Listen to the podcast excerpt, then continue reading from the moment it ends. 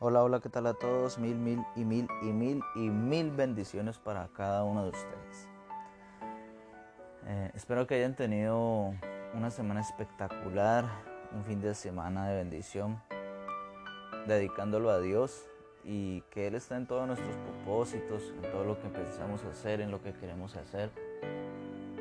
Agradecidos por cada momento, agradecidos por las dificultades, porque de eso se forja nuestro carácter, de eso se obtiene valentía, de ahí nos deja una enseñanza para nuestra vida cristiana, para nuestro desarrollo espiritual. Gracias a Dios que, que Él tiene en su gran conocimiento e infinito cómo ayudarnos a nosotros. Como lo dice en el libro de Romanos 8:28, todas las cosas nos ayudan para bien a los que amamos a Dios. En este capítulo de hoy traigo algo muy especial, muy interesante. Algo que he estado leyendo y repasando estos últimos días. Y antes que todo, pidámosle dirección al Espíritu Santo. Que sea el Señor revelándonos, que sea el Señor colocándonos un corazón a disposición, oídos atentos y una memoria que guarde y un corazón que guarde, que sean como un cassette que, que tenga ahí guardado, que recuerde estas palabras que Él nos quiere enseñar y revelar, que aunque la veamos como algo histórico de lo que vamos a leer, claro, hay algo profundo ahí. Y ese es el Espíritu Santo. De eso se trata el Espíritu Santo, el que nos revela lo que hay más allá. Así que antes de empezar, quiero enviarle un cordial saludo a un nuevo proyecto que se está formando para la gloria y honra del Altísimo y que sea el Señor tomando todo en control. Iglesia Palabra de Verdad. Es un nuevo proyecto que se está haciendo con unas personas de la ciudad de Cali, en la cual eh, he tenido el honor de, que los hermanos quieren que yo sea parte y, y, y pidiéndole dirección a Dios hasta donde quiere que estemos y lleguemos, claro está. Pero oremos por todo lo que los siervos o los consiervos tengan planeado, tengan como propósito hacer para Dios. Todo lo que sea, sea virtual, sea presencial, seamos unidos en oración, intercediendo los unos por los otros, por que se aliente la gente a actuar para Dios, no colocando limitaciones. Recuerde que el único que nos pone limitaciones y nos dice hasta dónde llegamos es Dios, nadie más. Así que oremos, oremos por, por todo lo que lo que nosotros queramos hacer y que sea claro bajo la voluntad de Dios y bajo la autoridad y el respaldo del Espíritu Santo y que sobre todo nuestro Señor Jesucristo y Salvador esté presente. Bendito sea el Señor. Bueno, eh, también enviarle un saludo a Venezuela. Un fuerte abrazo a la gente que nos escucha por allá. De verdad, muchísimas gracias. Ustedes son una bendición. Espero que estos temas les sigan fortaleciendo y ayudando grandemente. Muy amables a todos. De verdad, eh, esto se hace con el corazón, con cariño, con amor, con dedicación. Y sobre todo, y lo más importante, es que Dios sea glorificado en todo lo que hagamos, dice la palabra. Amén. Esto también va un saludo especial para la iglesia La Hermosa, que ha sido fortalecida en estos últimos meses, que el Señor va a levantar con gran unción, de gran bendición. Gracias a, a, esa iglesia, bendito sea el Señor por ellos y que los siga llenando de su presencia, de sabiduría, de palabra, de unción, de dedicación, de pasión por esto.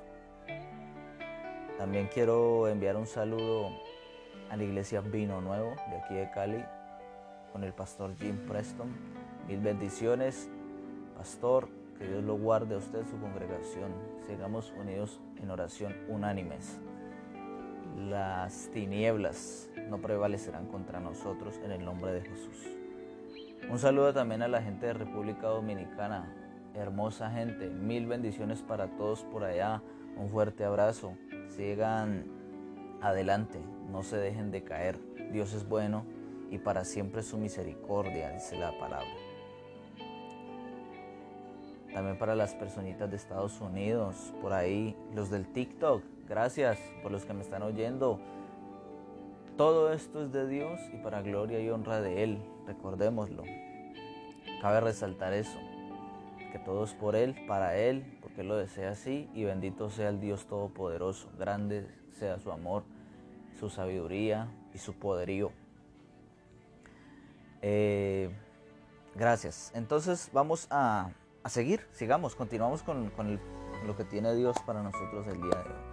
Entonces, Padre bueno, que sea tu voluntad, Señor, tu presencia en cada palabra, Espíritu Santo, revelándonos y llevándonos a la confirmación y al crecimiento espiritual. Bendito sea tu nombre, Padre bueno, alabado seas en el poderosísimo nombre de Cristo.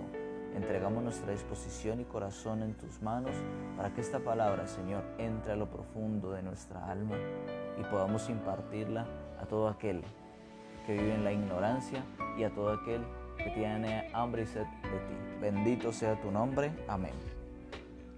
Bueno, entonces estaba yo leyendo el libro de Hechos.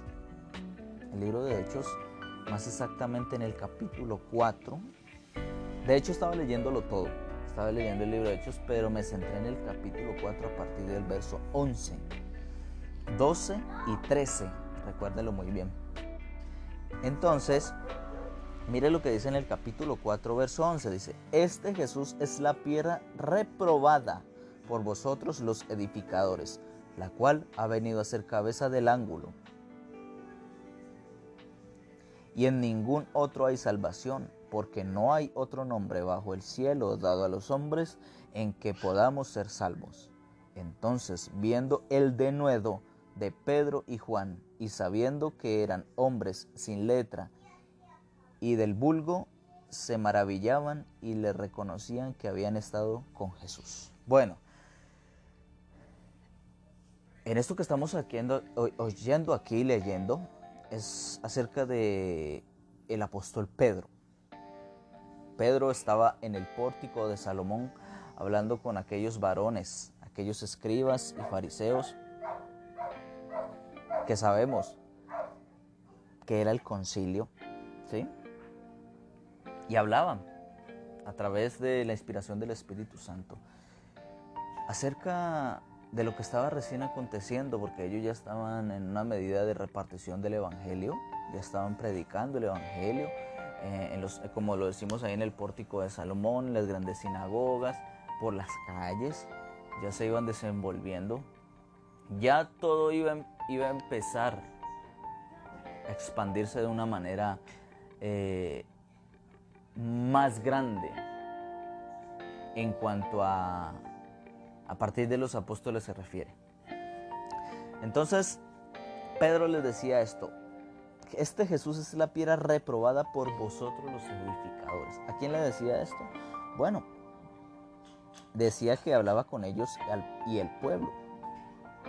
Hablaba con ellos y el pueblo acerca de esto y le decía estas palabras porque recuerden que Jesús no fue recibido. Jesús no fue profeta en su nación.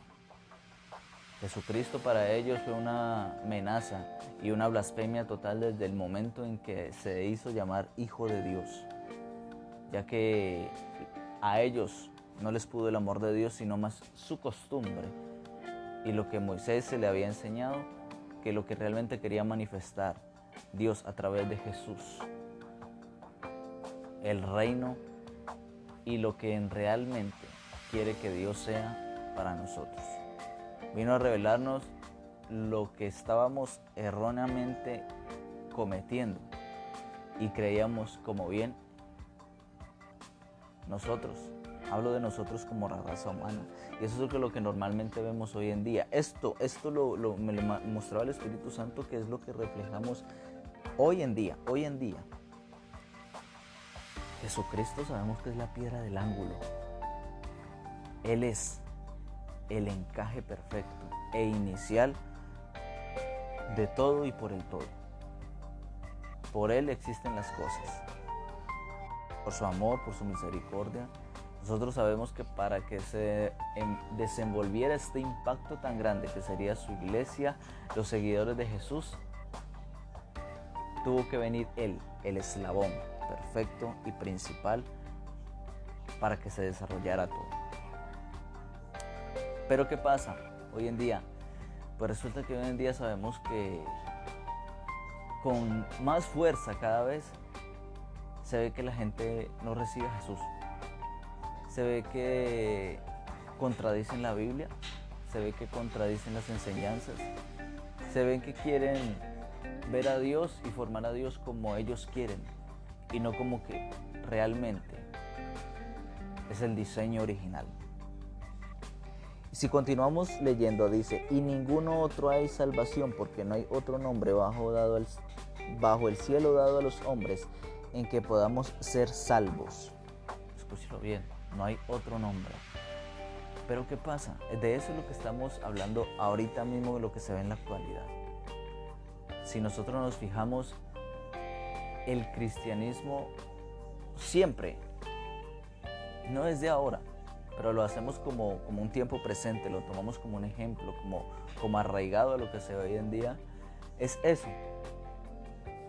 Tú ves personas que critican, detestan, blasfeman contra el cristianismo, lo denigran, mienten contra él y es perseguido. ¿No han notado? Pero cuando se trata de religiones como el Islam, como,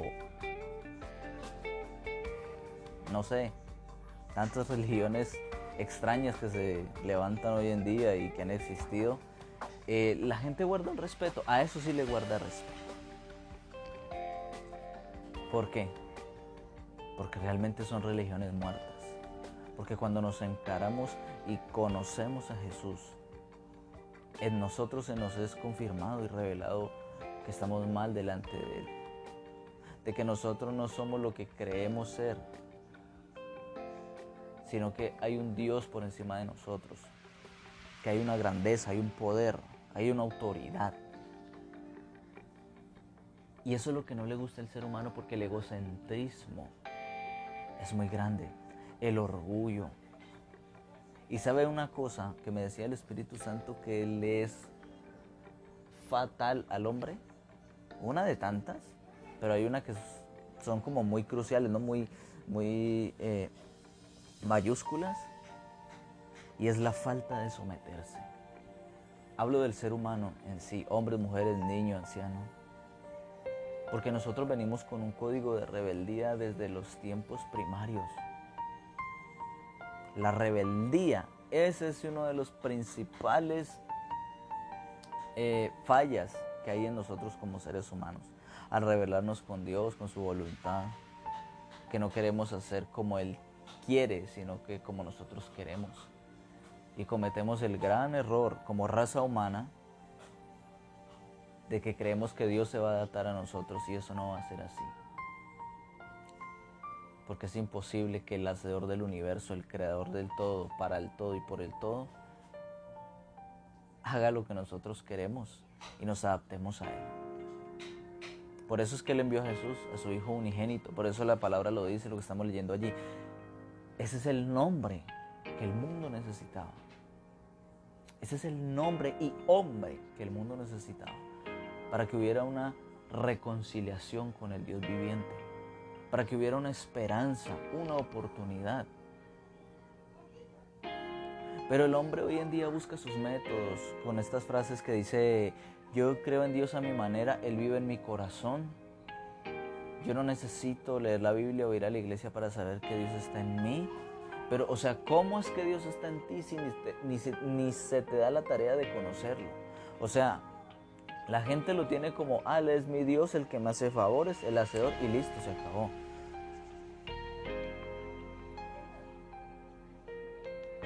Pero también se les olvida que el Señor dejó sus decretos, sus leyes, su palabra, su buena voluntad.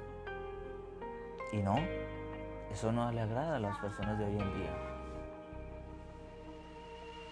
A muchos de nosotros quizá cuando conocimos de Jesús fue un poco más fácil, a otros no.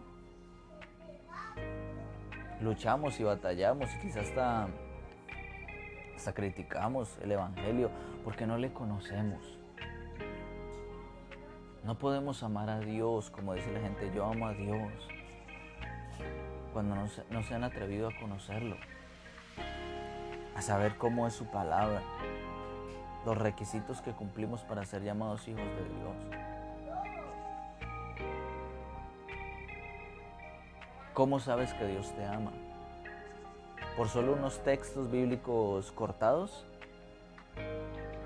O sea, eso es lo que guarda la gente, que Dios me ama, me ama, que Dios me guarda, me provee, pero no quiere conocer los decretos, lo que Él exige, lo que no le gusta, la historia, su buena voluntad, el, cual, el por cual murió Jesús en la cruz. Y tú pregúntale a alguien hoy en día, ¿por qué murió Jesús en la cruz? Dicen, por el perdón de nuestros pecados. Eh, eh, eso ellos no lo toman en su corazón como que así fue, sino eso, eso ya se vuelve una palabra repetitiva, un estándar. Jesús, ¿por qué murió? Ah, por los pecados de la humanidad. O el de nosotros, dicen. Pero qué lejos está el corazón de eso. Porque son palabras vacías. Hay palabras que se sienten, la palabra de Dios se siente, y esa es una de ellas, que Él murió por nuestros, nuestros pecados, pero no para que fuéramos libres de pecar, sino para lo que un día era imposible hacer al hombre. Él lo hizo posible, Él pagó el precio. Por eso hay que ir en pos de Él. El Espíritu Santo es el que confirma todo esto. Estas son palabras que van a acompañar al Espíritu Santo. Pero cuando el ser humano se cierra, para él en ese momento son solo palabras vacías. Porque no las va a entender, no las va a comprender. La Biblia no es un, e, es, no es un libro para vivir solo en lo terrenal. La Biblia tiene más potencia espiritual. Esto es lo que nos lleva al siguiente nivel la venda quitada a través de Jesucristo. Por eso es que a veces nosotros no entendíamos muchas cosas cuando estábamos apartados del Evangelio y aún hay personas que no lo entienden. No hay otro nombre dado a los hombres. No hay religiones. No hay sectas. La única doctrina es la de Jesús. No hay nadie más. Y todo esto es confirmado por el Espíritu Santo. Porque si nos preguntásemos a nosotros mismos, nunca vamos a tener la respuesta. Hay que realmente buscar a Jesús para, para recibirlo y tener un corazón dispuesto, un corazón de verdad, creyendo. Mire lo que dice en el verso 3. Entonces viendo el denuedo de Pedro y de Juan, sabiendo que eran hombres sin letra y de vulgo, se maravillaban y le reconocían que habían estado con Jesús. Algo que me detalla ahí dice, y le reconocían que habían estado con Jesús. O sea, primero estamos escuchando y le reconocían. O sea, no todos los que estaban allí eran testigos de que ya los habían visto con Jesús. O sea, era la primera vez que los estaban oyendo. Era la primera vez que quizá lo estaban oyendo y por eso habla la escritura de esto. Se maravillaban y le reconocían que habían estado con Jesús. ¿Ustedes por qué creen esto? Porque era el mismo espíritu al de Jesús. Lo que se hablaba Jesús o lo que se oía hablar de Jesús era lo mismo que encajaba al escuchar a estos apóstoles, a Pedro específicamente maravillándose, decía, wow, de las palabras que oíamos o del tal Jesús que oíamos hablar, estos varones hablan igual, tienen una semejanza, un encaje. Claro, como no, si, estamos unidos, si estaban unidos en el mismo espíritu, si Jesús corría como ríos de agua viva dentro de ellos. Eso mismo necesitamos reflejar nosotros, estar en armonía, hablar del mismo amor, hablar, hablar de la misma misericordia, hablar del mismo poder, hablar de su misma palabra.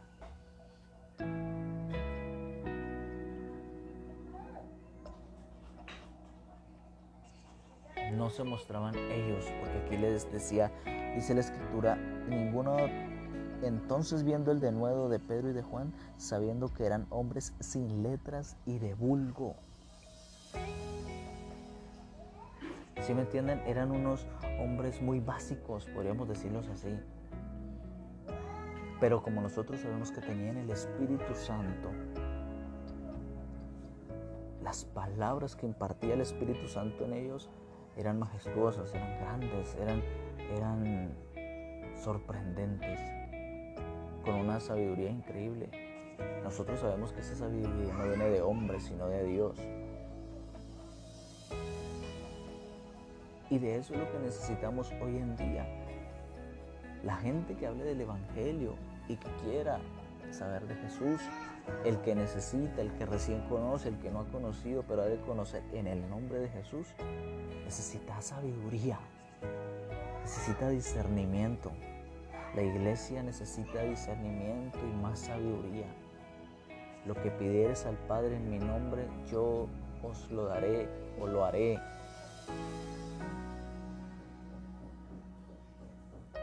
Así que empecemos a pedirle sabiduría a Dios. Empecemos a pedirle un encuentro íntimo, revelación del Espíritu Santo. Dios todavía habla. Buscar su presencia. Para que cada que hablemos, como dijo Jesús, el Espíritu Santo les dará las palabras necesarias en el momento indicado para que puedan hablar para que todos hablemos unánime, en la misma voz, un solo evangelio, un solo nombre dado a los hombres.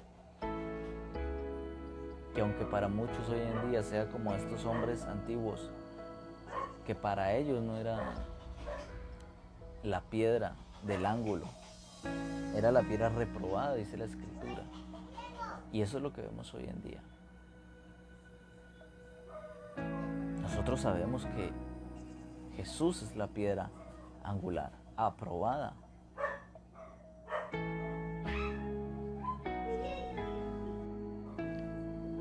Bendito sea Dios. El fundamento de nosotros siempre tiene que ser la escritura. Y lo que nos confirma, nos da autoridad, es el Espíritu Santo que mora en nosotros. Son tiempos peligrosos. Son tiempos difíciles. Pero recuérdeme, hermano, no busquemos la sabiduría por nosotros mismos. Tengamos ansias de que sea Dios el que nos provea. Dijo Jesús, no solo de pan vivirá el hombre, sino de toda palabra que sale de la boca de Dios.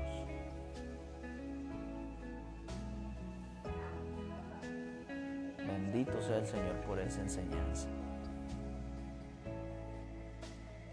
Así que espero que les haya agradado esto.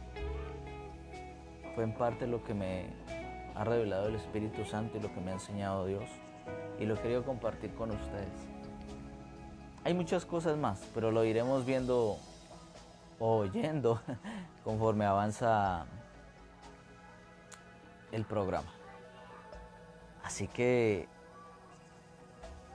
déjenme orar por ustedes. Padre bueno, Señor Todopoderoso, gracias Padre bendito por este momento tan crucial, por estas palabras que nos has obsequiado, Señor. Gracias.